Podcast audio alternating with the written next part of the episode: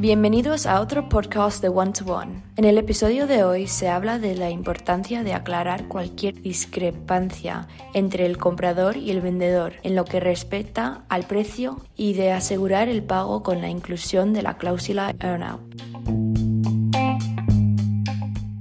¿Cuán difícil es alcanzar un acuerdo en cuanto a la cantidad y la forma de pago entre comprador y vendedor? Pues puede ser un punto delicado de la operación. A veces, en una operación de venta, el comprador y el vendedor pueden no estar de acuerdo en lo que respecta al precio. Las perspectivas de cada parte sobre los beneficios futuros no coinciden. Un comprador siempre prestará especial atención a los riesgos que conlleva la adquisición de la empresa, mientras que un vendedor querrá maximizar el potencial de la empresa, lo que dará lugar a importantes diferencias en las expectativas sobre el precio. Para satisfacer a ambos se puede incluir una cláusula que llamamos de earn out en el contrato de compra. ¿Qué es una cláusula earnout? La cláusula de earnout, que puede incluirse en los contratos de compra-venta de empresas, sugiere que el precio de la transacción incluirá tanto una parte fija como una parte variable, que dependerá de cómo funcione la empresa comprada durante un periodo de tiempo concreto. Esta cláusula es un medio para resolver las discrepancias entre las valoraciones de la empresa por parte del comprador y del vendedor y llegar a un precio que satisfaga a ambas partes. ¿Quién debe elaborar esta cláusula para evitar que las condiciones jueguen a favor de una sola de las partes? El acuerdo de venta debe establecer cómo se calculará cada earnout y que el cálculo sea realizado por una empresa consultora independiente que sea aceptable para ambas partes. Esto se debe a que algunos earnouts se basan en cifras que el comprador podría manipular, como el EBITDA.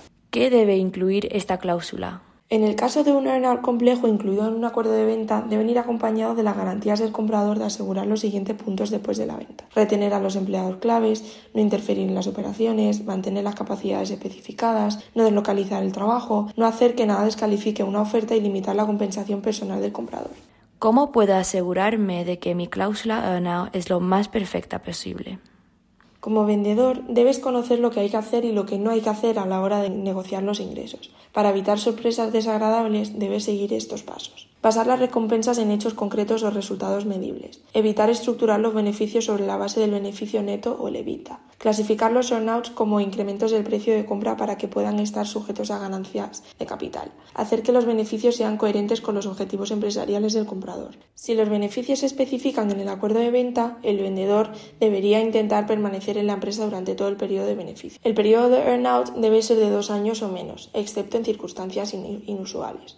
Definir si el earnout tiene etapas y si es lineal o no. No dar por sentado que va a recibir parte de los beneficios.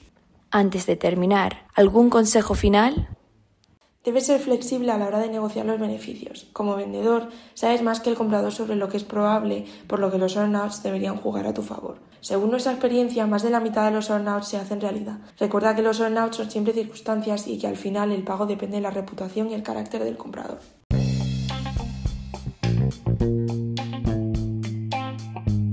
Bienvenidos a otro podcast de One to One. En el episodio de hoy se habla de la importancia de aclarar cualquier discrepancia entre el comprador y el vendedor en lo que respecta al precio y de asegurar el pago con la inclusión de la cláusula earnout.